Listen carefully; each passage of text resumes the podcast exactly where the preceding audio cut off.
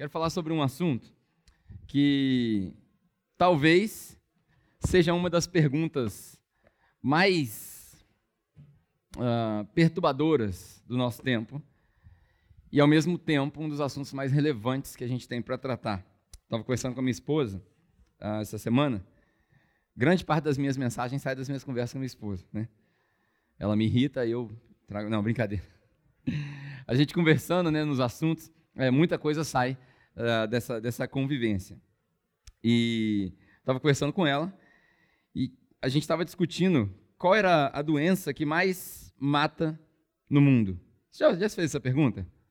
Qual é a doença que mais mata no mundo? A gente vê várias estatísticas né, de acidente de carro, acidente de avião e por aí vai. Uh, tempo de Covid.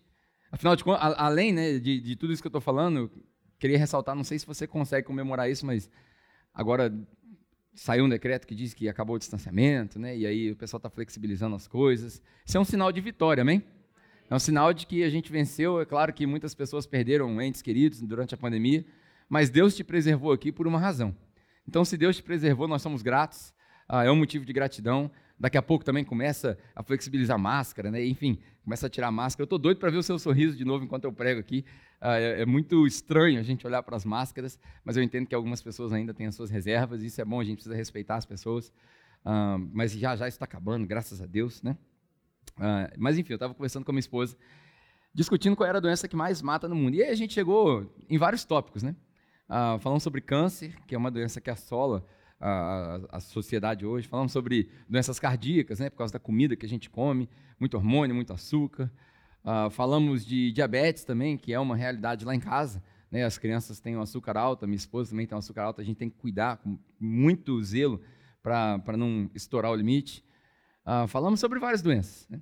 Falamos sobre o Covid, que foi essa pandemia né, rápida na, na, na, no espectro do, do, nosso tempo de vida, durou aí um ano e meio, dois anos, mas falamos sobre Covid. E aí me deu um estalo. Eu falei, Naline, a doença que mais mata não é Covid, nem câncer, nem diabetes, nem doença cardíaca. A doença que mais mata é o medo. Porque por causa do medo, muita gente vive morta. Eu lembro, durante a pandemia, eu vi um, um clipe né, de é, uma ilustração que a, a, a pessoa não queria sair de casa e ela deixava de ter convívio com a família, ela deixava de conviver com os amigos, ela deixava de frequentar determinados lugares, ela estava viva. Mas ela abre mão do direito de viver para sobreviver. Isso não é vida. Isso é medo. O medo é a doença que mais mata, pelo menos nessa, nessa analogia que eu quero fazer, é a doença que mais mata hoje em dia. Mas graças a Deus que Ele não nos deu um espírito de medo. Eu não sei se você sabe, mas Paulo, quando ele escreve uma carta para um jovem aprendiz dele, um jovem pastor, ele estava no meio de várias tribulações, vários, vários problemas. Ele pastoreava uma igreja que era uma igreja que ia ficar grande, uma igreja muito bem doutrinada. E ele fala: Timóteo, graças a Deus, eu oro, eu oro por você, Timóteo, porque eu lembro da fé da sua avó, da fé da sua mãe, e eu estou percebendo que você está meio frio, você está com medo, você está tímido, você está meio, meio covarde, você está fazendo as coisas que você deveria estar tá fazendo, indo embora, indo, cara, pressionando para poder pregar o evangelho, espalhar a mensagem, você está meio acanhado. Mas Deus não nos deu um espírito de covardia, Timóteo. Ele nos deu um espírito de poder. Ele nos deu um espírito de ousadia. E aí Paulo, Paulo diz exatamente isso. Ele não nos deu um espírito de covardia, ele nos deu um espírito de ousadia, de poder, de amor e de autocontrole. Então hoje eu quero começar a nossa mensagem com essa ideia. É, em 1 Timóteo, 2 Timóteo, no capítulo 1, você vai abrir sua Bíblia aí, a gente vai explorar alguns versículos e depois nós vamos para Atos. Quero falar sobre coragem, quero falar sobre ousadia. Eu quero falar sobre esse sentimento que às vezes prende o cristão e a gente precisa se livrar dele. 2 Timóteo, capítulo 1, do versículo 3 para frente, eu não vou ler todos os, os versículos, eu só quero chamar a atenção, mas você pode acompanhar aí, vai acompanhando na sua leitura. De Paulo, desde o primeiro versículo, ele se, ele se apresenta, né? Caro Timóteo, por aí vai. E aí no versículo 3 ele começa: Eu agradeço a Deus e eu oro, eu me lembro de você nas minhas orações, por causa da fé que você tem, por causa dos dons que foram depositados em você, e por causa da fé da sua avó, da sua mãe, que era, que era uma, uma pessoa da religião judaica e tal, e ele fala essas coisas. Né? E aí, logo no versículo 7, ele fala: Mas Deus não nos deu o espírito de covardia. Essa é a primeira coisa que a gente precisa lembrar. Para combater esse espírito de covardia, o que é a covardia que ele está falando? Muitas Bíblias traduzem a covardia como timidez. O cristão não foi chamado para ser tímido, e eu não estou falando de personalidade. Personalidade é uma coisa, chamado e propósito é outra coisa totalmente diferente. Tá tudo bem se você é uma pessoa tímida, se você fala pouco, se você não é extrovertido, tá tudo bem. Ninguém precisa te obrigar a ser extrovertido. Você pode ser introvertido, você pode é, manter as suas palavras para você mesmo, está tudo bem. Mas essa timidez que ele está falando aqui é uma timidez de se esconder. É uma timidez de quando se apresenta o desafio para você, por exemplo, compartilhar o evangelho com alguém, você se esconder. Na nossa cultura é muito comum o crente 007. Todo mundo aqui conhece o crente 007? Ele é um agente secreto do céu. Ninguém sabe que ele foi salvo, ninguém sabe que ele foi regenerado, porque lá no mundo é a mesma coisa. Ele sai da igreja, ele vem domingo, ele canta música, ele escuta a palavra, ele fala amém, glória a Deus. Uns até tem ginástica dentro da igreja, né? Roda, dá pirueta, por aí vai. Mas segunda-feira, tudo igual. Segunda-feira, na verdade, é, tem outra pessoa lá. E aí no trabalho ele se relaciona com as pessoas de uma maneira que, se Jesus aparecesse, ele ia ficar com vergonha. Né? No trabalho ele. E eu aqui não estou sendo legalista. Não, não é isso que eu estou querendo dizer, porque todos nós somos humanos, todos nós pecamos. Mas no trabalho ele não apresenta nenhuma característica de cristão. Essa é a covardia que Paulo está chamando a atenção de Timóteo. Deus não nos deu esse espírito. Se por alguma razão você tem um espírito desse de covardia, de timidez, um espírito de se de retroceder, se por um acaso tem alguma dessas coisas acontecendo na sua vida, eu quero já começar te dizendo que isso não vem de Deus. Isso não vem de Deus. O medo, a covardia, a timidez de compartilhar o evangelho, de ser cristão, a, a, a vergonha do evangelho. E Paulo fala para Timóteo: tem duas coisas que você precisa fazer para não ter esse espírito de covardia. A primeira é acender a chama do seu chamado. Está aí escrito aí logo antes do versículo 7. Timóteo, não deixa morrer, cara. Mantenha vivo esse dom seu. Esse dom que foi colocado em você por fé, pela imposição das minhas mãos, mantenha vivo. Como é que mantém vivo? Tem que exercitar. Tem que exercitar isso. Todo dia, não é só na igreja, não é só no, no, no, compartilhar aqui, é todo dia lá fora. É a sua devocional, é de manhã, quando você acordar, você lê sua Bíblia, você falar: caramba, Deus falou comigo hoje. É você olhar no espelho e falar assim: eu estou desanimado, mas eu não posso estar desanimado porque eu estou vivo. Hoje vocês não estão acordados, não, né? É porque mudou o culto para de manhã. Quando muda o culto para de manhã, o pessoal vem mais devagar. Acho que de manhã é meio escola bíblica. Vocês não têm que analisar aqui não, gente. Hoje não tem estudo bíblico não. Hoje é, hoje é só é, uma, eu quero te dar uma palavra encorajadora do que do que Paulo está falando para Timóteo. A gente está precisando de mais coragem. Parece que a gente tem medo de fazer as coisas. Né? Durante o aniversário da igreja, eu vou martelar isso aqui várias vezes. Durante o aniversário da igreja, a gente falou sobre maturidade. O que é uma pessoa madura, pelo menos na nossa disposição aqui? É uma pessoa que sabe quem é e sabe o que quer. É uma pessoa que entende da sua identidade. A gente sabe para que foi chamado. Então a gente não pode ter mais timidez, a gente não pode ter mais medo de fazer as coisas. A gente não pode ter medo do que Deus quer fazer na nossa igreja. Ah, eu, tenho, eu lembro que no começo da igreja as pessoas falavam assim, mas eu tenho medo dessa igreja crescer. Tenho medo da igreja crescer a gente perder a essência. É egoísmo. Porque tem tantas pessoas que precisam experimentar o que a gente experimentou aqui e aí a gente trava. A gente trava. Por quê? Porque a gente tem medo. Na verdade, o medo é uma incompetência nossa, porque a gente já sabe que não vai conseguir lidar com os problemas que virão quando a igreja crescer. Aí você tem duas escolhas. Você pode assumir um espírito de covardia e falar: não, vamos, vamos ficar aqui tranquilo. Tá bom do jeito que tá. Tá bom do jeito que tá? Eu acho que tá. Eu até acho que tá. Tem gente que acha. Não, mas eu acho que tá, tá legal. Olha, olha o café que a gente tomou hoje. Que coisa fantástica.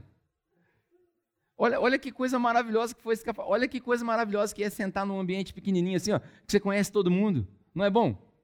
Não é legal? Pô, você conhece todo mundo, você, você sabe do problema da vida. Se você fizer fofoca, todo mundo vai saber. Porque é poucas pessoas. Então, é uma igreja saudável. Quando a gente crescer, a gente vai se tornar uma igreja doente. Porque vai ter muita gente, a gente não vai conhecer as pessoas. Quando tiver 400 pessoas aqui, é impossível você saber o nome delas. E aí, como é que faz? Por isso a gente vai impedir o que Deus quer fazer? A gente aqui precisa se preparar. A gente precisa crescer. A nossa capacidade de cuidar de pessoas e, e, e, e lidar com os problemas precisa aumentar. Senão a gente nunca vai conseguir receber aquilo que Deus. Porque você acha que Deus quer que a igreja fique só desse tamanhozinho? Você acha que Deus quer isso mesmo? A igreja está linda, maravilhosa, e eu não estou falando que Deus não gosta. Eu, eu acho que Deus se deleita no que a gente faz aqui. Eu acho que a gente faz aqui muito bem o que a gente se propôs a fazer. Todos os pilares da nossa igreja, né, que a gente tirou de Atos 2, no versículo 42, que é oração, é dedicação aos ensinamentos dos apóstolos, comunhão, oração e partir do pão, a gente faz aqui muito bem. Todo domingo tem. Quarta-feira a gente começou um estudo aqui, sete, é, sete e meia da noite. A Fernanda falou sete horas, mas a gente atrasou para sete e meia por causa do trânsito. A gente percebeu que as pessoas têm dificuldade de chegar. A gente montou uma mesa aqui, cara, e apareceu comida do nada. A gente sentou aqui, a gente comeu, foi bom, a gente ficou aqui até quase 10 horas. Quando a gente se propõe a fazer, a gente faz muito bem. O desafio é, nós vamos conseguir manter esse padrão quando aparecer mais pessoas? Esse é o nosso desafio. E se Deus está mostrando para a igreja um caminho de crescimento, é porque Ele sabe que aí dentro de você, dentro de mim, dentro de nós, tem capacidade. Se não tivesse capacidade, Ele não daria. É tão famoso o versículo que Deus não te dá a prova que você não consiga sustentar. Então, se Deus está dando crescimento, é porque nós temos capacidade. Amém ou não? Se Deus está dando crescimento para você, no seu trabalho, se Deus está te dando responsabilidade nova, se Deus está te dando autoridade maior, se Deus está te chamando para sair de um relacionamento, era namoro, agora é casamento, é porque você tem capacidade. Se você ouviu de Deus, é porque você tem capacidade. Se está na hora de ter filho, é porque você tem capacidade. Se está na hora de mudar de cidade, é porque Deus viu que você tem capacidade. Se está na hora de mudar de país, é porque Deus viu que você tem capacidade. Essa semana eu estava conversando com uma pessoa que acompanha a gente lá, lá dos Estados Unidos e ela está querendo mudar. E ela virou e falou assim: quanto tempo você acha que a gente precisa para se preparar para mudar de país? Eu falei: 24 horas. 24 horas. É o tempo de botar as coisas na mala e ir embora. Mas a gente não precisa se preparar, então para quê? Você vai passar dois meses se preparando, você tem certeza que você vai estar vivo daqui a dois meses? Você não tem. Ah, mas isso é irresponsabilidade. Mas esperar dois meses não é? Porque você não sabe. Então Deus chamou você para ir, vai. Isso é a coragem do Espírito Santo que habita dentro de nós. Se Deus mandou você fazer, então você faz. Eu, eu fico abismado com a quantidade de pessoas que chegam na igreja e falam assim: cara, estava pensando em fazer isso, isso, isso, o que, que você acha? Eu não acho nada. Deus mandou você fazer? Mandou. Então faz. Deus mandou você fazer? Ah, não sei. Não sei. Então você está orando pouco, ora mais e descobre se ele mandou você fazer. Se ele mandou fazer, faz. Se ele não mandou fazer, não. Não faz. É simples assim. A gente não precisa inventar moda.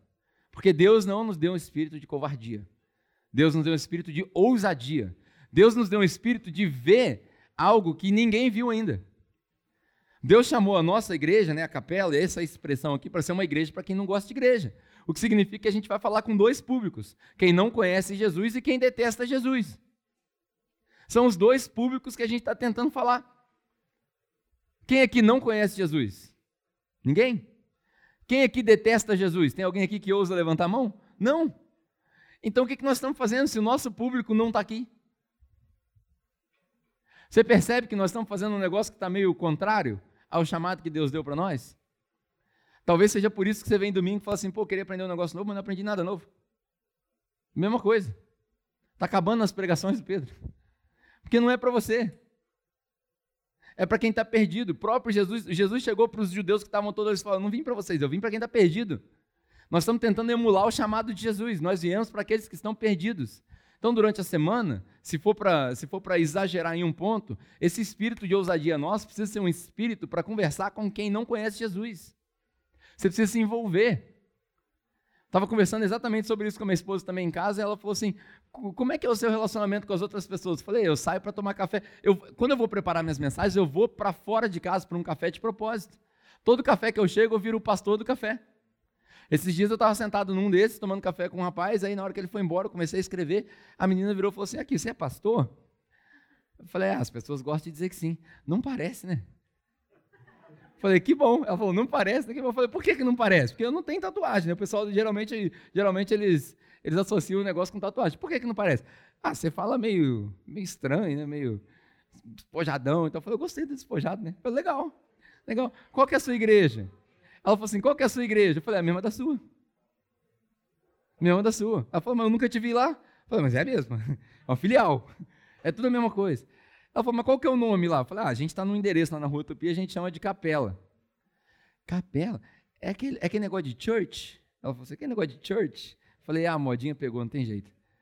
Falei, é, eu já quis tirar esse negócio da igreja, mas agora não tem jeito, já, já ficou. Ah, eu já vi uns negócios de vocês. Não tem uma parede diferente lá, o pessoal tirando foto. Tem, lá tem tudo isso aí. Qual que é a diferença da sua igreja para as outras igrejas? Falei, nenhuma. Nenhuma. Aí ela olhou para mim e disse, mas por que, que eu deveria ir na sua igreja? Falei, mas não deve. Quem falou que você deve ir na minha igreja? Ela estava me testando, dava para ver que ela estava me testando. Quem falou que você tem que ir na minha igreja? Vai na sua. Qual igreja que você vai? Na Universal. Eu falei, não, não vem na minha igreja, não.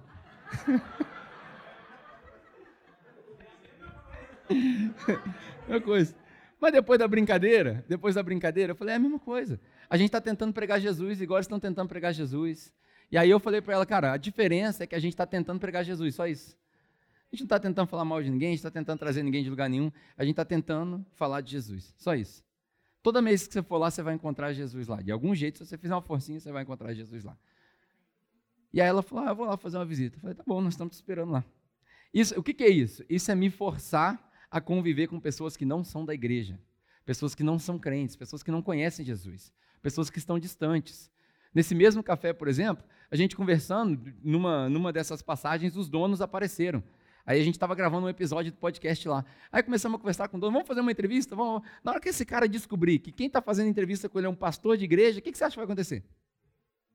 Ele vai falar, pô, nunca vi um negócio desse. E aí a gente mostra para eles Jesus. Você precisa encontrar maneiras de conversar com pessoas que não conhecem Jesus. Ah, mas como que eu faço? Cara, se você tem filhos, põe seu filho no futebol, no basquete, no judô, põe ele para rolar no tatame e conversa com os pais. Você vai encontrar gente que não faz parte do seu convívio. Vai na escola. Chega na escola do seu filho e fala assim: o que eu posso fazer para ajudar aí na escola? Tem, tem, tem limpeza sábado aí? Posso vir limpar? Posso juntar um grupo de pais para vir? Posso fazer um, um, grupo de aconselhamento? Podemos fazer uma reunião de pais espontânea? Vai na escola. Fala com seus pais. É coisa de doido, né? Por quê? Porque a gente está preso dentro de uma caixinha. A gente está preso num espírito de covardia. Não, eu não posso ser aquele crente chato. Porque toda conversa minha, eu não posso jogar Jesus no meio. Então você nasceu para estar respirando para quem então? Você vai falar de quê? Do fantástico? Da economia do Brasil? Não, esses assuntos são interessantes. E a salvação? E a vida eterna? E a alegria com Jesus para o resto da eternidade? E a paz que ele dá, que transcende todo o entendimento? Que ultrapassa qualquer depressão? Isso não é interessante de se conversar, não? A gente precisa assumir um espírito de ousadia. E aí, além do espírito de ousadia, ele fala: Ele me deu um espírito de poder, também me deu um espírito de amor e também me deu um espírito de autocontrole. É uma combinação interessantíssima. Um espírito de ousadia que vem com poder. Eu lembro que Paulo, quando ele escreveu para a igreja aos Coríntios, ele falou: Coríntios, vocês prestem atenção no seguinte. Porque a igreja de Coríntios estava sendo abusada, não sei se você sabe. A igreja de Coríntios estava sendo abusada, era uma igreja que tinha muita é, muita popularidade numa cidade onde várias religiões é, eram praticadas.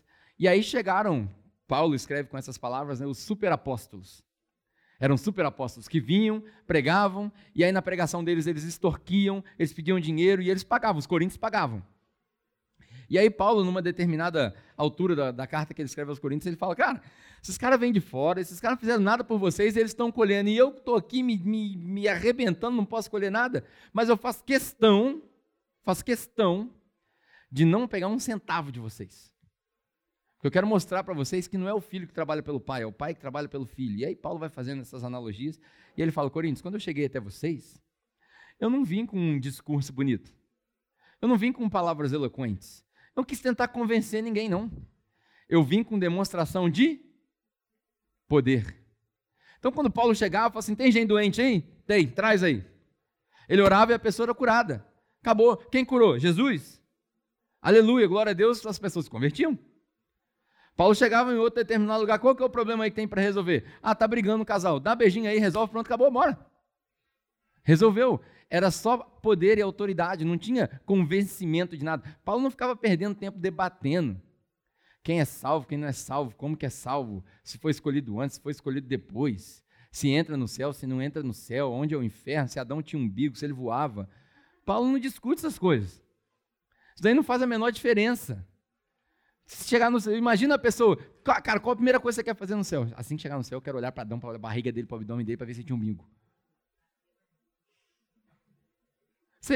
eu estou falando uma, uma, língua estranha, não sei se vocês conhecem. Vocês já viram isso alguma vez? Debate de internet, que as pessoas ficam perguntando essas perguntas idiota? Quantas asas um anjo tem? Qual a distância que ele, qual a velocidade que um anjo voa? Faz a menor diferença. Pelo menos para mim não faz a menor diferença. Pessoas discutindo se viram anjo, se não viram anjo, se viu demônio. Eu não quero ver nem anjo nem demônio. Oh, distância. Quero nada disso. Toda vez que eu vejo alguém vendo um anjo na Bíblia, o cara se aterrorizada. Uma, visão aterrorizadora. Eu não quero ver anjo. Eu fico de cara com as pessoas que vão no inferno e voltam cinco, seis, sete vezes. E é normal. Normal. Comprei o ticket, vou lá no inferno rapidinho, vou dar um pulo lá, volto. Fico abismado com esse negócio, cara. Eu, eu, eu particularmente, eu acho que isso é uma invenção na cabeça da pessoa. Isso é um problema psiquiátrico. A pessoa precisa de remédio. Tem uma mente fantástica, deve ser um gênio, mas podia usar para outra coisa. Ele nos deu o espírito de poder, e aí ele nos deu o espírito de amor. Olha só que interessante. Paulo chegava com poder, mas em amor. Isso daí é um contraste que para nós é muito difícil de conciliar. Porque se eu tenho poder, se eu tenho autoridade, o que, que acontece naturalmente com o ser humano? Se eu tenho poder, se eu tenho autoridade, se eu tenho nome, se eu tenho fome, eu chego no lugar como? Mas Paulo aprendeu com Jesus que aquele que quiser ser o maior no reino dos céus deve ser o servo de todos.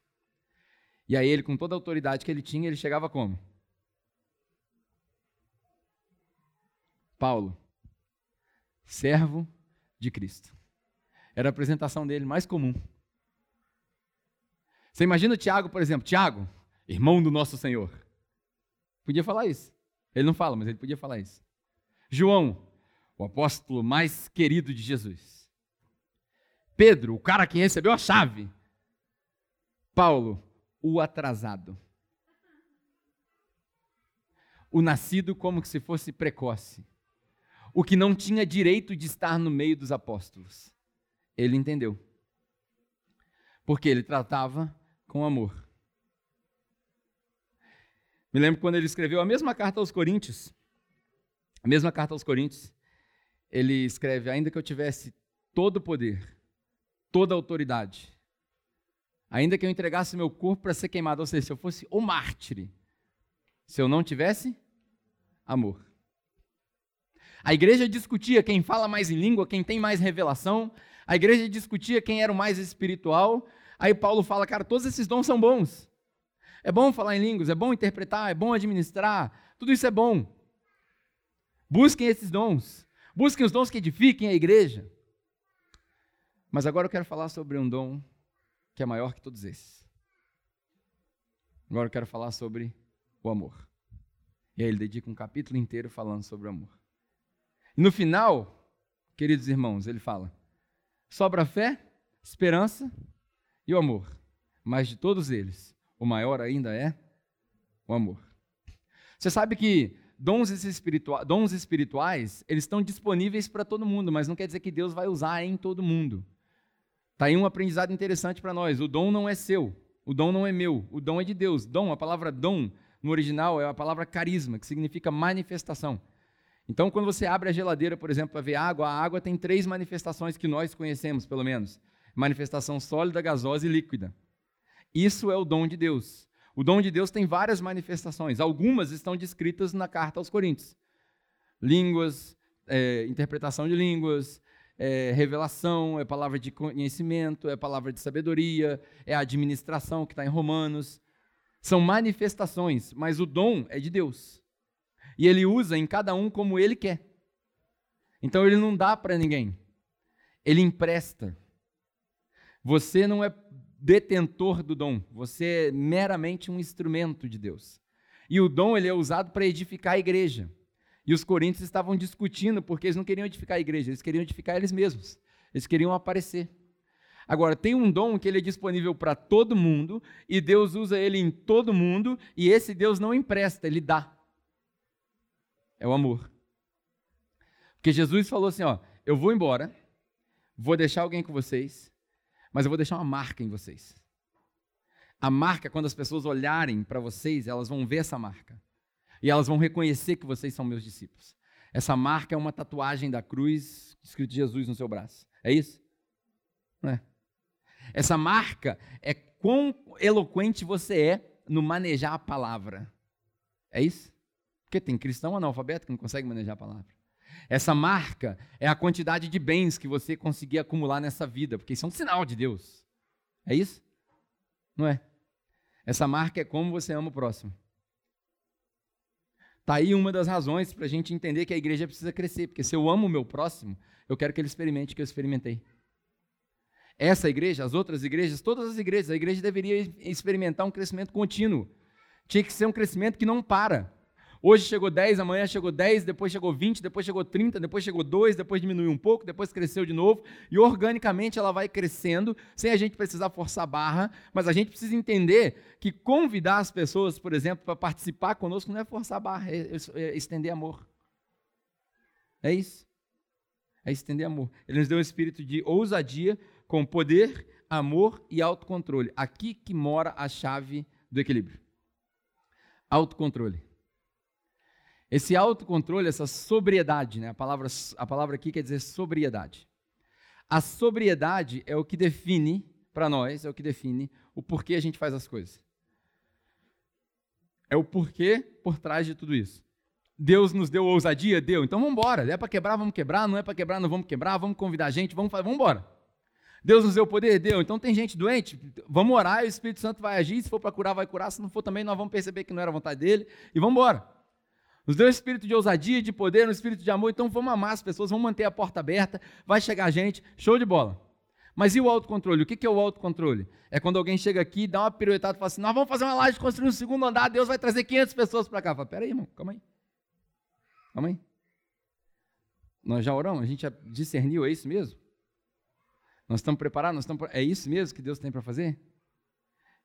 Muito frequentemente, dentro de uma igreja, a gente confunde um passo de fé com irracionalidade. Não, nós precisamos dar um passo de fé. Legal, mas vamos dar um de cada vez, não precisa correr 100 metros de fé. Vamos dar um passo de cada vez. Isso é autocontrole, isso é equilíbrio.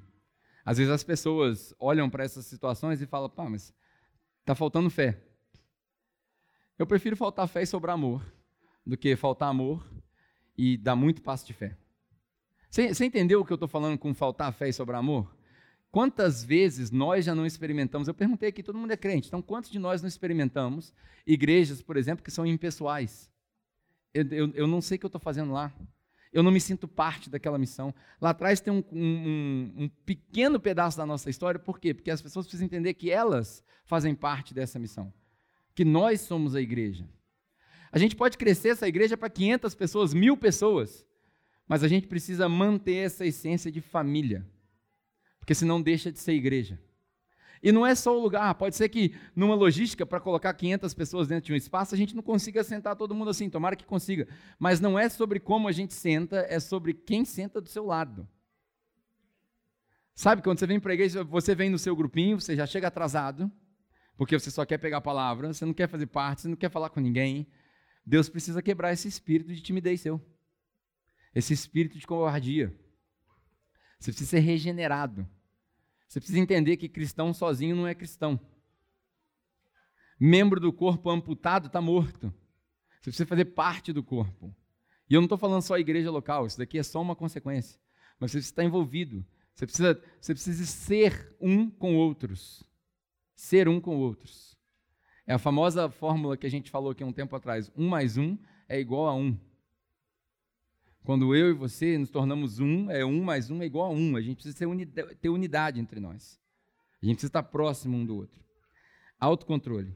E aí, Paulo fala para Timóteo o seguinte, porque é, desse evangelho, ainda em 2 Timóteo, desse evangelho, lá na frente no versículo 9, se eu não me engano, ele fala: Eu tenho um chamado santo, nós recebemos um chamado santo. Você recebeu um chamado santo.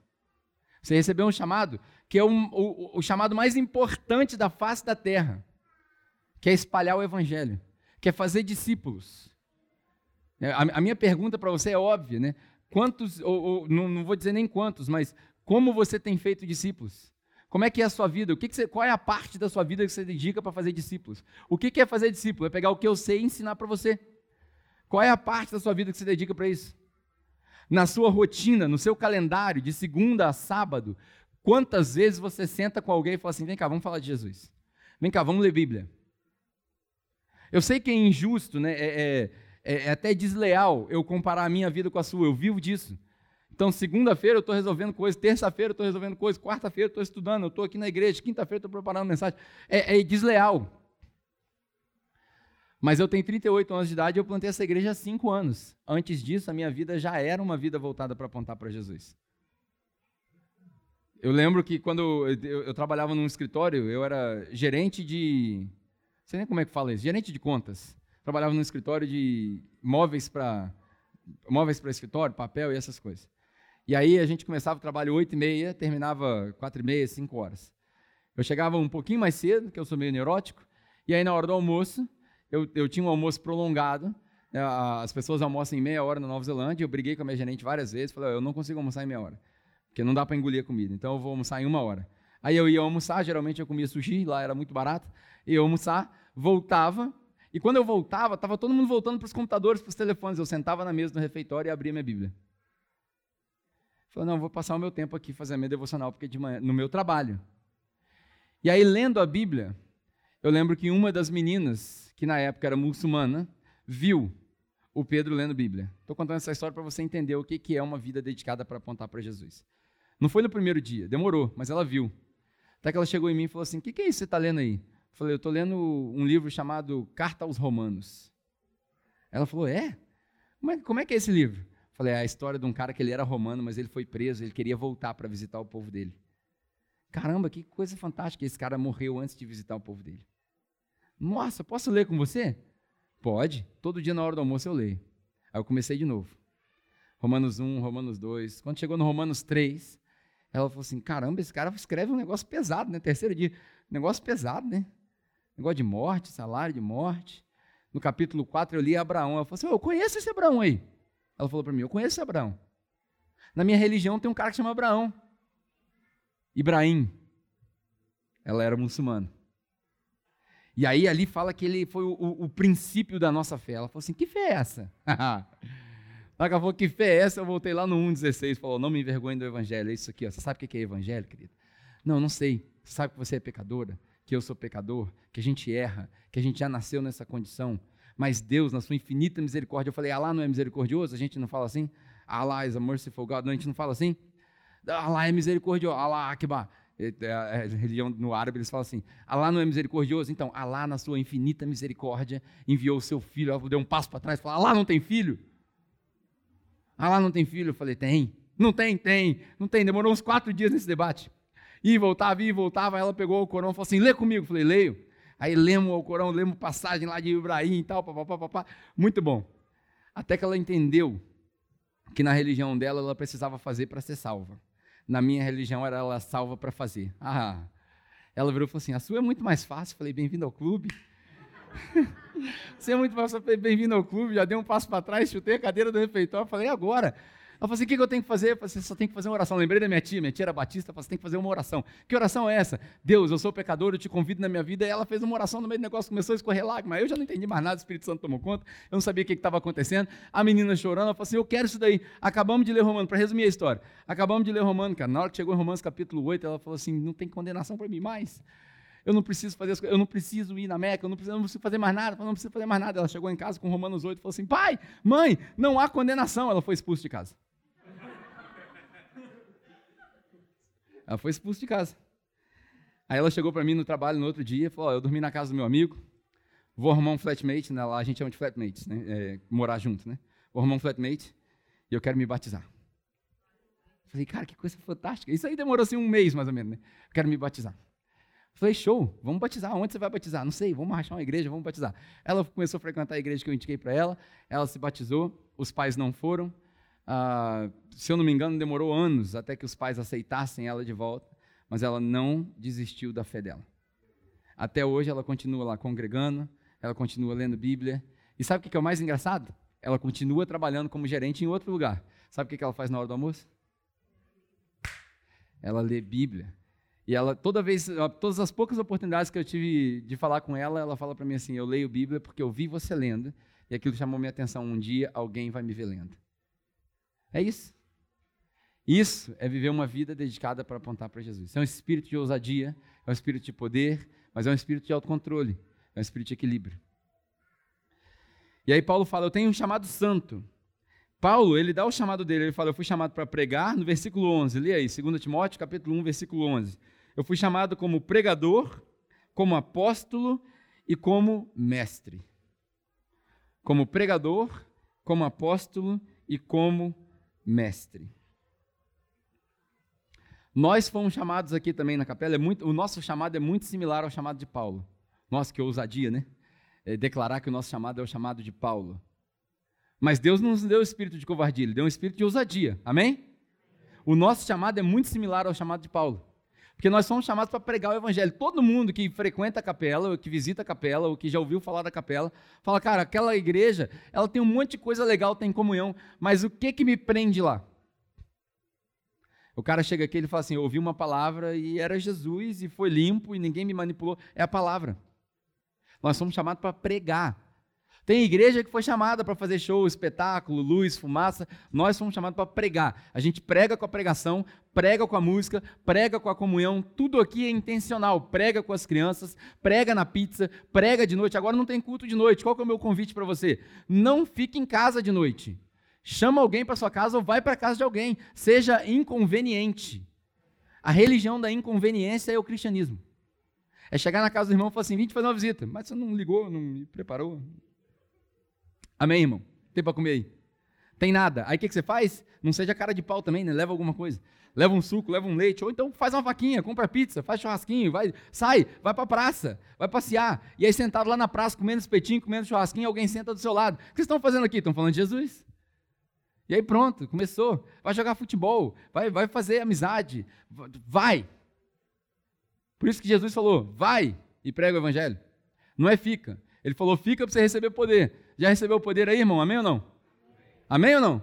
Se você recebeu o Espírito Santo, recebeu o poder, então vai. Vaza. Sai. A gente fala aqui várias vezes, cara. Vai ser bonito quando a gente chegar aqui e não tiver ninguém aqui. Imagina chegar aqui domingo, eu, Serginho, Reino, vão tocar. Pum, vazio. Tem ninguém aqui. Por quê? Porque está todo mundo pregando o evangelho. Tem um grupo com 10 pessoas lá no campinho, lá, fazendo, pregando o evangelho, tem outro fazendo obra social, tem outro pregando, tem um monte de gente. Aí, a gente vai ter que arrumar um horário que todo mundo pode vir. Não pode ser, não pode, não, isso aqui não pode parar, gente. Nós fomos chamados para pregar, mas nós também, nós também temos um chamado apostólico. Eu sei que para nós é difícil ouvir um negócio desse, porque a gente tem esse, esse, esse medo da palavra, mas nós temos um chamado apostólico. Você sabe o que é apóstolo? Apóstolo é aquele que é enviado após alguém com aquela autoridade. Os apóstolos, por exemplo, eles levavam o, a, a, mensagem, eles eram embaixadores de um reino. Quando Roma chegava numa cidade, primeiro vinham os apóstolos de Roma, trazendo aquela mensagem. Você é um apóstolo do céu. É, ninguém entendeu. Você é um apóstolo de Jesus, cara. Os apóstolos que a gente vê aqui, claro que a gente não está querendo te comparar com João, Pedro, com Tiago, não. Mas todos nós somos enviados com a mesma autoridade. Toda autoridade me foi dada nos céus e na terra, portanto, ide e preguem o evangelho. Ou seja, Jesus está transferindo essa autoridade para mim e para você. O que, que nós estamos fazendo com essa autoridade? autoridade de expulsar demônio, autoridade de curar as pessoas, autoridade de impor a mão sobre as pessoas e elas receberem Jesus. O que, que nós estamos fazendo com essa autoridade? A gente está guardando ela. Toda autoridade me foi dada, então ide, senta na sala e assiste Netflix cinco horas por dia. E aí a gente estagna. Faz um exercício de troca na sua vida. Toda vez que você ligar o Netflix, você desliga o Netflix e pega a Bíblia. Você vai ficar compelido. Toda vez que você falar assim, ah, vamos sair para fazer um entretenimento, alguma coisa. Gente, eu, eu sei que é radical. Eu vou falar um negócio aqui que pode parecer legalista também, não é, mas nós não temos tempo para se divertir, não. Nós não temos tempo para gastar divertindo, não. Tudo bem que é legal, é saudável. Eu tenho os meus hobbies, você tem os seus hobbies. Legal, isso é saudável. Mas Jesus pode voltar a qualquer momento. Vocês têm noção dessa realidade? Vocês leem Bíblia em casa? Vocês ouviram Jesus falar que eu vou voltar como um trovão, assim, ó, do leste ao oeste, ninguém vai ver? Vocês têm essa esperança no coração? Você acorda de manhã e fala assim: Jesus, é hoje que você volta, Jesus? Você acorda assim de manhã? Não, né? Será que a gente esqueceu? Será que a gente foi deixado para trás? Por que, que a gente não tem essa esperança? Por que, que a gente não alimenta essa esperança? A impressão que eu tenho é porque a gente não encontrou com Jesus da primeira vez. Eu, eu, me recordo de alguns livros que eu li das pessoas que, teoricamente, tiveram encontros eh, visuais com Jesus. Essas pessoas não querem voltar. Viver para elas aqui é uma depressão. Elas não querem voltar. Elas querem o céu, elas querem aquilo lá. E por que, que a gente vive essa vida apática? Por que, que a nossa vida é ridícula? Por que, que as, as, as outras religiões, religi as religiões extremistas, as religiões que manipulam as pessoas, a religião do eu, a religião do consumismo, cresce muito mais que a nossa? O que, que é mais atrativo em ter dois carros do que vida eterna com Jesus? Como que as pessoas podem falar assim, ah, eu não tenho paciência, ah, eu, não, eu, não, eu não, não, não, não entra na minha cabeça. Não entra na minha cabeça, não sei se entra na sua. Um chamado para pregar, um chamado apostólico e um chamado de ensino, um chamado de ir consertando as coisas. Né, aqui, por exemplo, nós temos, do mesmo jeito que a gente tem um chamado de pregação apostólica e de ensino, eu posso dizer que a gente tem três coisas que a gente pode apontar. Nós somos uma igreja para quem não gosta de igreja. Isso aí não tem como a gente se livrar disso mais. Ah, mas eu amo igreja, então me ajuda a montar uma igreja para quem não gosta de igreja. Porque se você ama a igreja, se você ama Jesus, se você ama o chamado, você entende que quem precisa de médico é quem está doente. Então me ajuda a atrair os doentes. Me ajuda, quando a gente entende que nós somos uma igreja, para quem não gosta de igreja, a gente entende que nós carregamos o peso mais pesado, nós pagamos o preço mais caro e nós sofremos a dor mais doída. É isso que você precisa entender. Eu não estou te chamando para dar dízimo, eu estou te chamando para dar tudo que você tem. Quando a gente fala assim, a gente não quer pedir dinheiro na igreja, porque desse, durante esse momento, a gente quer falar com as pessoas que não entendem. Mas eu não quero te convencer que o dízimo é um fruto de obediência. Não, o dízimo acabou. Rasga o dízimo. Acabou. Quero te convencer que se tudo que você tem e tudo que você é não está entregue para Jesus, você não entendeu o chamado. Ele não quer só a sua carteira, ele quer tudo. Tudo. Tudo seu. Ele quer tudo. Seu sofá, sua cama, sua televisão, tudo. Seu carro, sua vida. Tudo que você tem sua doença, sua, tudo que você tem, ele quer. É isso que ele quer. Quando você entender isso, você vai entregar tudo para ele e aí ele vai te falar, fala, não, esse mês eu não preciso disso não, cara. Esse mês já está tudo coberto. Na missão que você se propôs a fazer, está tudo coberto. Fica tranquilo, relaxa.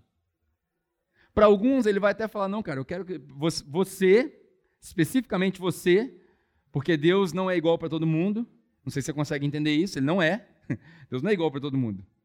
Deus é Deus, ele faz o que ele quiser, amém? Então, se ele virar para o cara e falar assim, você vai enriquecer. O que, que eu tenho com isso?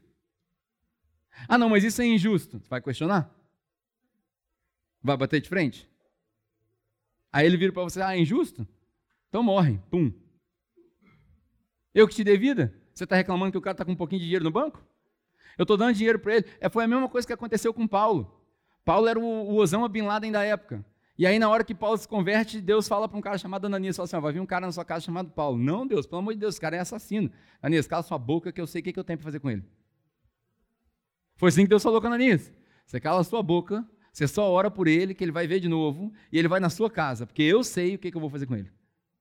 A mesma coisa aconteceu com Pedro e João, os dois andando com Jesus lá, né? Tipo, final, final do filme, todo mundo feliz para sempre, Jesus indo embora, pá, show de bola, galera, tô indo embora e tal. Aí Pedro chega e fala assim: ô, ô, Jesus, esse negócio que você falou aí, cara, de cinto e crucificar de cabeça para baixo, cara, meio pesado. Eu já neguei lá atrás, você já me perdoou e tal. É sério mesmo esse negócio que eu vou Dá pra... Pô, você falou comigo, meu João aí, cara. A gente tá na mesma caminhada, tá todo mundo junto aí. Cara, você não falou nada para ele, ele vai ficar de boa. Pedro, cala sua boca. Se você for morrer de cabeça para baixo, o problema é seu. Se eu quiser que ele viva, o problema é meu. Foi o que Jesus falou para Pedro. Às vezes a gente acha que Jesus era educadinho o tempo todo e tal. De vez em quando tem que dar um, um tum na cabeça das pessoas. Pedro, você fica na sua, você vai morrer e, e considere-se privilegiado de morrer desse jeito. E o João vai ficar de boa. E é assim que eu decidi. E pronto, acabou.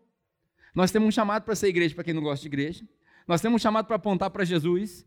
Então ninguém pode cobrar da gente a responsabilidade da conversão de ninguém. Quando alguém chegar assim ah, mas sua igreja está cheia de gente, cheia de gente desviada. Aleluia! Glória a Deus! Está cheio de gente errada na sua igreja. Glória a Deus! Lá você recebe bandido, lá, gay, todo mundo. Glória a Deus, tem espaço para todo mundo. Por quê? Porque nós decidimos ser uma igreja que confia no Espírito Santo. Então, se o Espírito Santo sabe o que ele faz, ele que vai converter as pessoas. O nosso trabalho é só apontar, falar, é lá, ó, Qual que é o certo? É isso aqui, ó. O padrão é esse aqui. O padrão é parar de roubar. O padrão, o melhor que Deus tem para você é um relacionamento saudável entre homem e mulher e tal. É aqui, ó. Pá! Entendeu? Entendi. Mas eu não quero. Tranquilo, domingão nós estamos aí, vamos embora. Mas você não vai expulsar a pessoa da igreja, não? Não, não foi eu que trouxe. Porque se a igreja é saudável, ela cresce de acordo com a vontade de Deus e Deus vai trazendo aqueles que vão sendo salvos. Então, se Deus trouxe, eu ponho para fora? Imagina doideira? A pessoa chegou ali, ah, eu vim aqui, eu quero adorar a Deus. Não, aqui não pode, porque aqui só entra se for de calça apertada, calça larga não. Não faz sentido nenhum.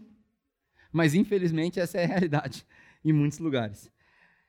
A gente foi chamado para ser uma igreja para quem não gosta de igreja, uma igreja que aponta para Jesus e uma igreja que forma discípulos maduros. Eu já falei aqui, maturidade é saber quem você é e saber o que você quer. Por último, eu vou te convidar para você abrir a sua Bíblia aí em Atos capítulo 4. Mais 10 minutinhos, eu acho que eu estou acabando. Atos capítulo 4.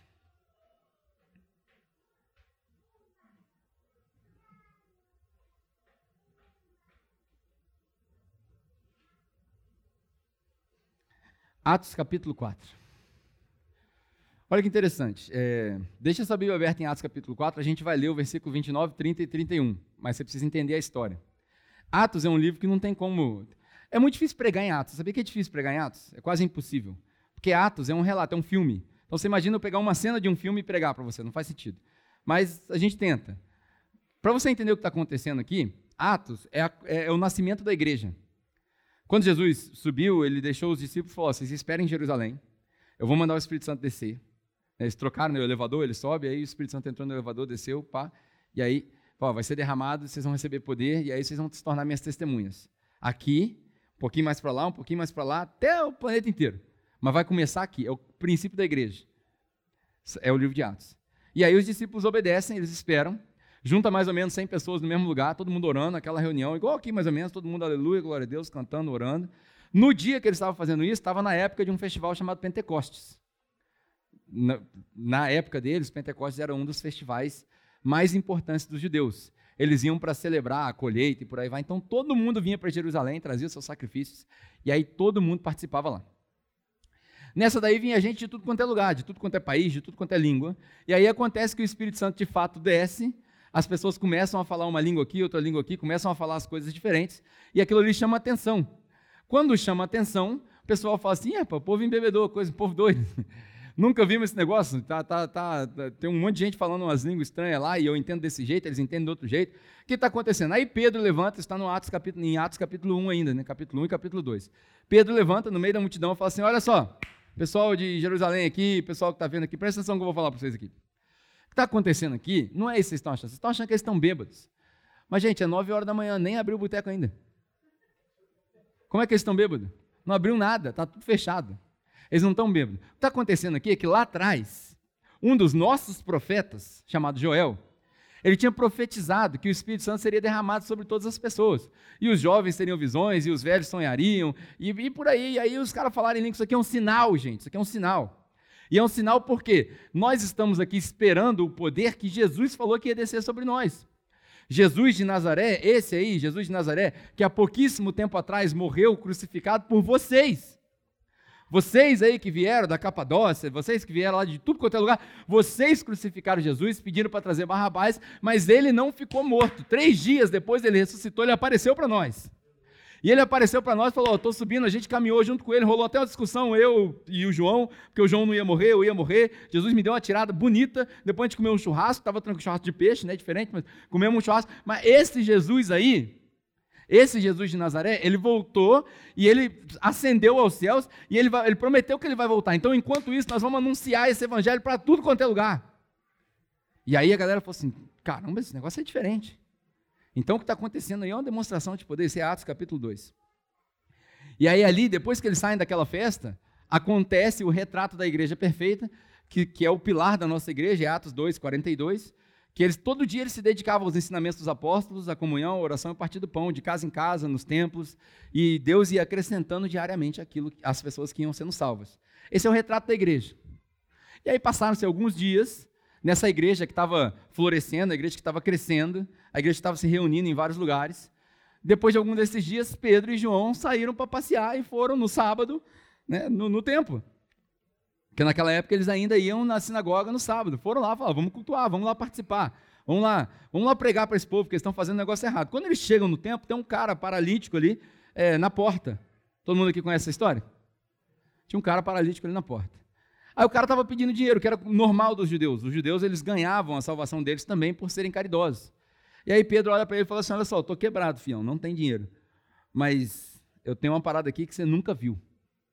Como assim? O que eu tenho aqui para te dar vale mais que ouro, vale mais que prata, vale mais que qualquer coisa. É mesmo? O que, é? Levanta e anda que eu vou te falar. O cara, era paralítico. Todo dia a galera carregava ele lá para o templo. Ele levanta e anda que eu vou te falar. Tá bom. O cara levantou. Levantou e foi pulando. Diz, a Bíblia que ele foi pulando junto com eles para dentro do templo. Quando o cara entrou dentro do templo, todo mundo que estava lá dentro do templo falou assim: peraí, peraí, peraí, parou. Peraí. Antes da gente continuar a leitura dos salmos aqui, que a gente está lendo aqui, não sabe?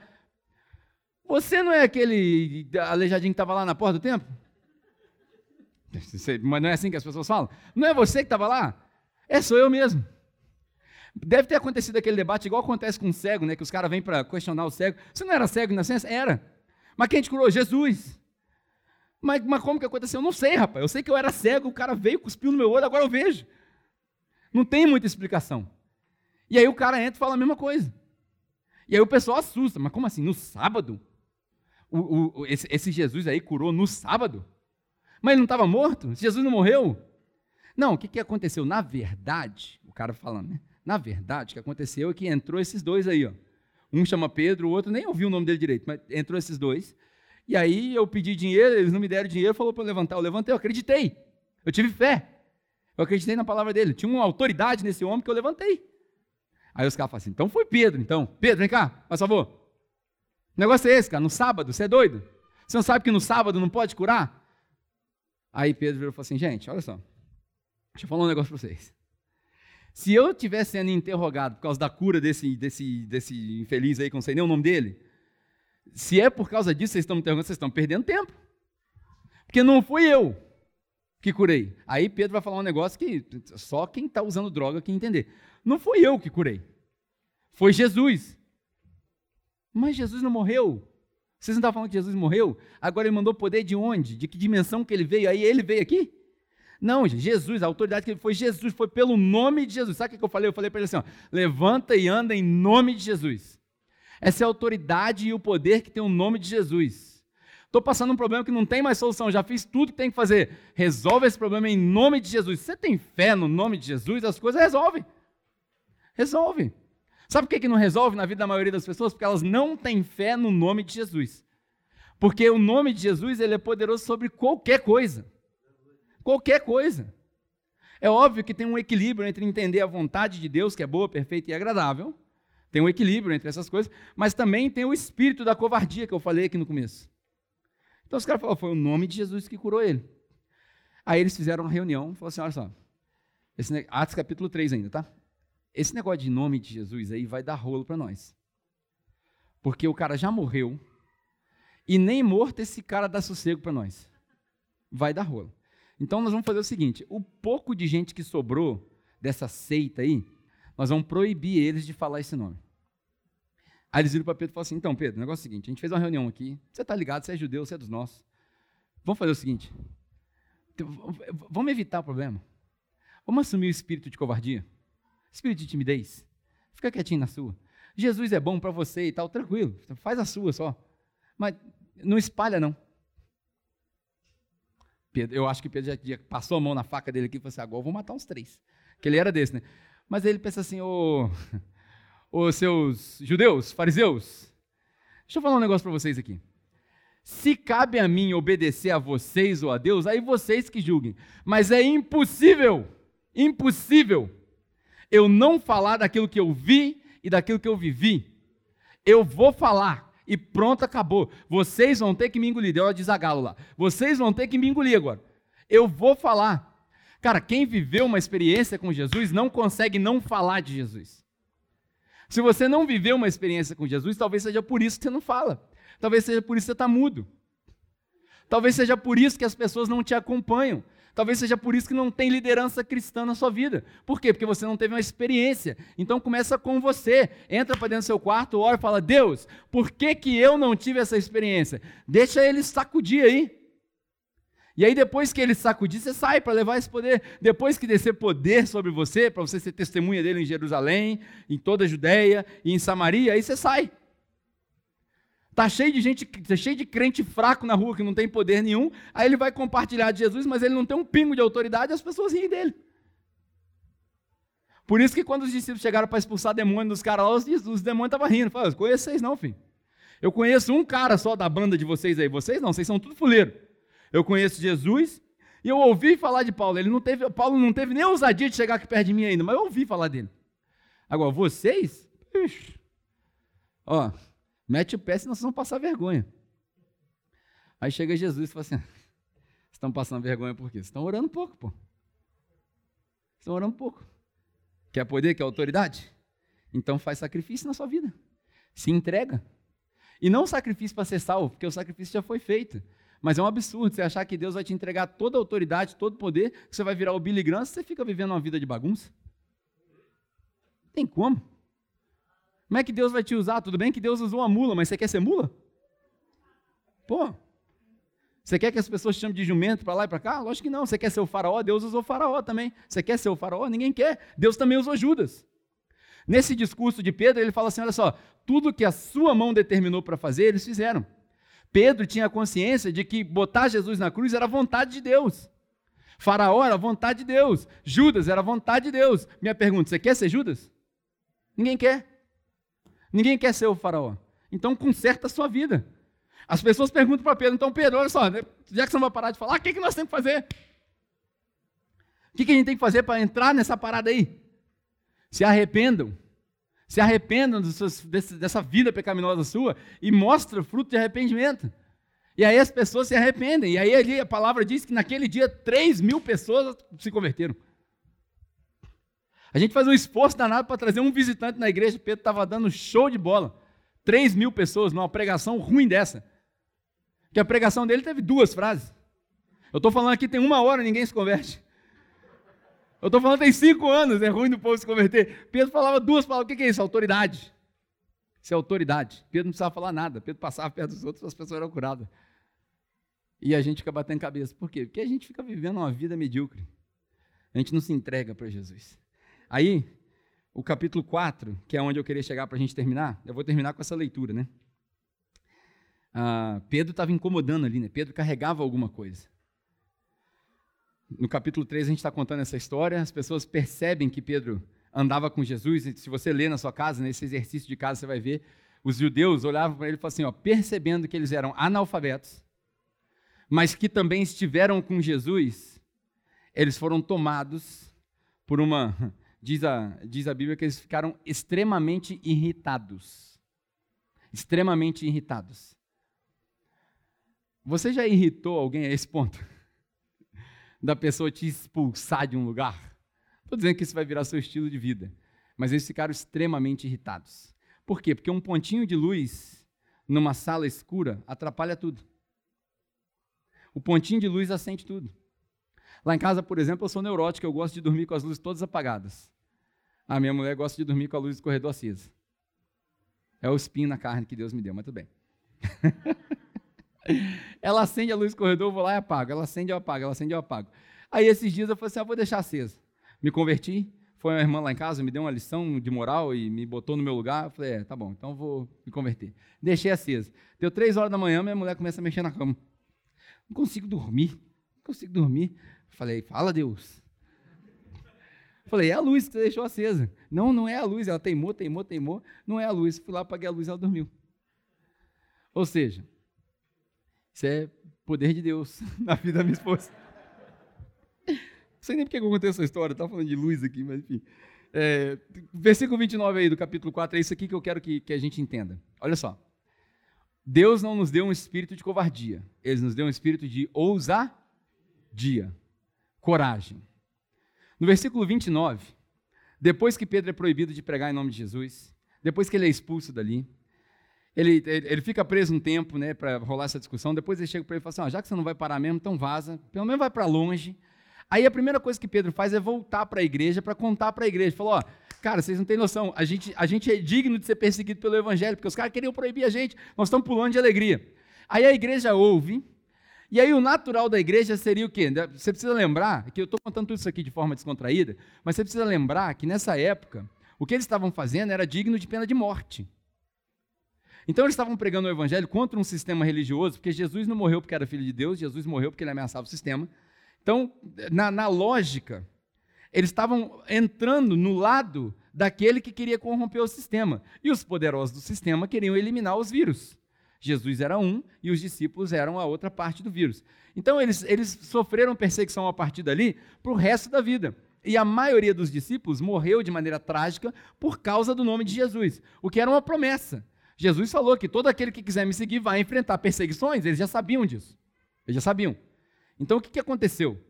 Depois disso daqui, eles saíram ali alegres, muito alegres, porque eles eram dignos de sofrer perseguição por causa do nome de Jesus foram contar para a igreja. Quando eles chegam na igreja, a igreja escuta. Qual que é o natural? Se chegar alguém aqui e falar assim, cara, eu estou querendo pregar o evangelho lá naquele morro, tem uma boca lá, mas os traficantes não estão deixando. A igreja hoje ora como? Deus, converte os traficantes, limpa aquele lugar para os nossos irmãos terem paz para poder plantar a igreja. A igreja ora assim, hoje. A igreja antigamente, Deus, dá coragem para esse frouxo para ele poder voltar lá nos traficantes. Era a igreja antigamente. Por quê? Quando você ora por ousadia, Deus não responde com paz, ele responde com ousadia. Por isso que eu falo, cuidado com as suas orações. Porque Deus responde às orações. Em 1 João, no capítulo 4, a gente lê que Deus, ele ouve as nossas orações, e se ele ouve, a gente sabe que ele responde. Ainda que seja não, mas ele responde. Então você toma cuidado com as orações que você faz. Porque quando Paulo chega e fala assim, olha só, ó, quando Pedro chega e fala, ó, rolou isso assim, assim, assado, a igreja ora, e aí está o versículo 29, que eu quero que você leia, para você entender o que é uma vida de ousadia. Se nós não vivermos isso daqui, eu peço conta, não quero uma vida que não seja desse jeito. Se for pra, quando o pessoal fala assim, se for para fazer, faz direito. Amém? Se for para fazer, que faz direito. Então vamos ler aqui o que, que aconteceu quando a igreja recebeu essa notícia. Atos capítulo 4, versículo uh, ah, 29, né? Cadê? Achando 29, roubaram 29 da minha Bíblia. Não, vamos ler o 27. Ó, 27. Foi, na verdade, o que aconteceu bem aqui nessa cidade. Herodes e Pôncio Pilatos se reuniram com os, seus, uh, com os que não são judeus e com o povo, uh, o povo de Israel, com, uh, contra Jesus e o seu santo filho, quem você ungiu. Isso aqui eles estão falando que aconteceu com Jesus, né? Para fazer tudo que o seu poder, tudo que o teu poder e a tua vontade já tinham predeterminado que iria acontecer. Isso aqui é Pedro dando uma explicação do que, que que, que ele entendeu da perseguição. Ou seja, Deus mandou que isso tudo acontecesse. Show? Show? Estamos esclarecidos com isso? Igreja, vocês entenderam? Jesus não morreu porque ele era fraquinho, não. Deus quis que ele morresse ali por causa dos nossos pecados. Show? Beleza. Aí a igreja responde o seguinte: Agora, Senhor, isso aqui é a igreja. Muito provavelmente um dos, dos presbíteros da igreja, talvez alguém estava falando isso e Lucas anotando. Agora, Senhor, ouça a ameaça deles e nos ajude Ajude os seus servos a continuar pregando a palavra com muita o quê? Coragem. Chegou os caras e falou assim: os caras estão perseguindo a gente, eles vão matar a gente. Senhor, dá coragem para esse povo para eles voltarem lá. Porque eles já sabiam da perseguição. Eles não estão correndo da perseguição, eles estão correndo para a perseguição. Na sua vida, você está correndo do problema ou você está correndo para o problema? Na sua vida você está correndo dos endemoniados ou você está correndo para os endemoniados? Na sua vida você está correndo dos não convertidos, porque você quer. Na, na, minha, na minha casa eu quero boas influências. Na minha família eu quero boas influências. No meu círculo eu quero boas influências. Está difícil de achar dentro da igreja boas influências, né? mas enfim. É, eu quero boas pessoas, ou você está correndo para elas? Jesus estava correndo para eles e não deles. Na verdade, Jesus estava correndo dos judeus, correndo dos que se achavam religiosos. Talvez, estou dizendo, eu só posso falar por mim, não posso falar por você. Talvez Jesus corresse de nós. Estou aqui clamando, Senhor, Senhor, em seu nome eu fiz. Ih, nem te conheço, filho. Tudo isso aí que você fez meu nome é tudo balela. Mas vocês conhecem a história, né? eu tive fome. Todo mundo sabe dessa história. Né? Então, aí ele diz o seguinte: enquanto é, dá coragem para eles, para eles continuarem pregando com coragem, enquanto você estende a sua mão para curar e realizar as suas maravilhas por meio do nome do santo servo Jesus. Presta bem atenção no versículo 31 agora. É isso aqui que eu quero que você preste atenção. Uma vida de ousadia.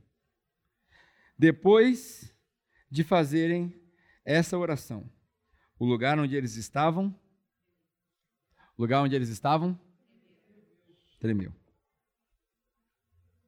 Note que isso aqui não é resultado da pregação. Isso aqui não é resultado do louvor. Isso aqui não é resultado de um café bonito. Isso aqui não é resultado de um espaço bem organizado. É resultado de quê? Oração. Qual foi a última vez que você orou e o chão tremeu?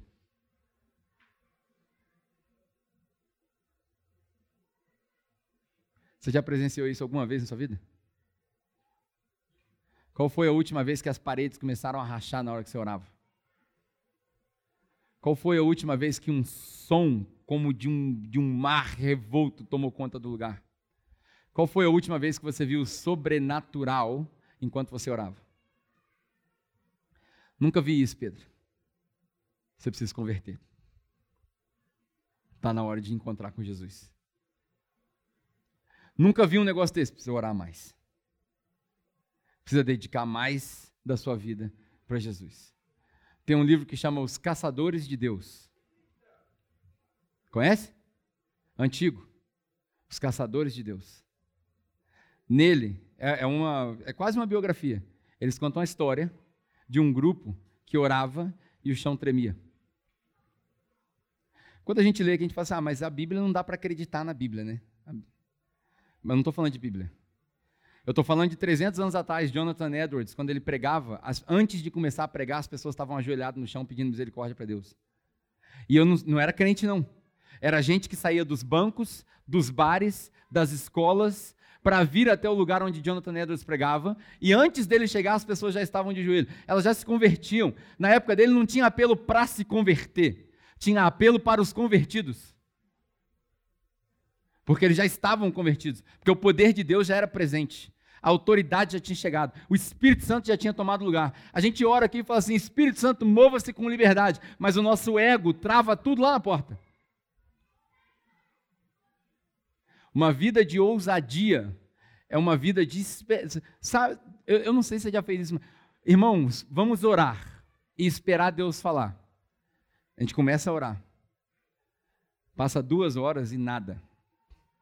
Passa três horas e nada. Eu suspeito que a maioria de nós não consiga orar cinco minutos. Não é à toa que a gente não vê poder. Porque o poder que tremia o chão não veio da pregação. Tudo que eu falei aqui, ó, em uma hora e sete minutos, é lixo se não tiver o Espírito Santo no meio. Tudo que eu falei aqui é lixo. Você não precisa gravar nada. Não precisa de fama, você não precisa gravar nem meu nome. Você não precisa nem lembrar da igreja. Mas se o Espírito Santo usar essas palavras, nunca mais você vai orar igual. Quando a gente fizer aqui quarta-feira, por exemplo, meia hora de oração, as pessoas vão falar assim: não, não para não. Não, mas a gente tem que estudar a palavra. Depois a gente estuda. Vamos orar mais. Vamos orar mais.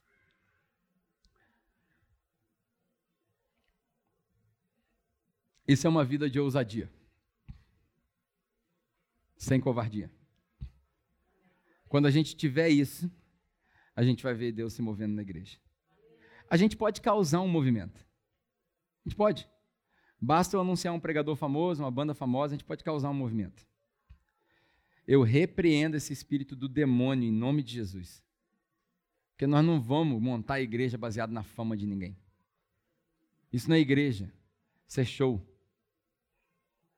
Nós vamos, nós vamos ouvir falar talvez daqui a 10 anos, talvez daqui a 20 anos.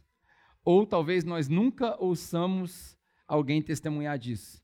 Mas no céu nós vamos receber uma recompensa. Naquele lugar tinha um povo que orava. E naquele lugar o chão tremia. Amém? Pai, nós te agradecemos pela oportunidade de lembrar que o Senhor nos responde em oração. Todo conhecimento, toda sabedoria, toda astúcia, para nós é lixo se não tivermos uma vida de intimidade com o Senhor. Tudo que nós fazemos, todas as nossas obras, é lixo se não tivermos intimidade com o Senhor. Que esse povo que se reúne aqui seja um povo cheio do seu Espírito Santo, para que os seus sinais e as suas maravilhas se manifestem enquanto o Senhor nos dá ousadia para pregar, ousadia para proclamar, ousadia para plantar igreja, ousadia para amar as pessoas. Que o Senhor enche nosso coração de ousadia, de coragem. Nós saímos daqui dispostos a morrer por Jesus, porque ele se entregou por nós. Nós te agradecemos por hoje, por esse domingo, por aquilo que o Senhor falou nas nossas vidas. Em nome de Jesus. Amém. Amém.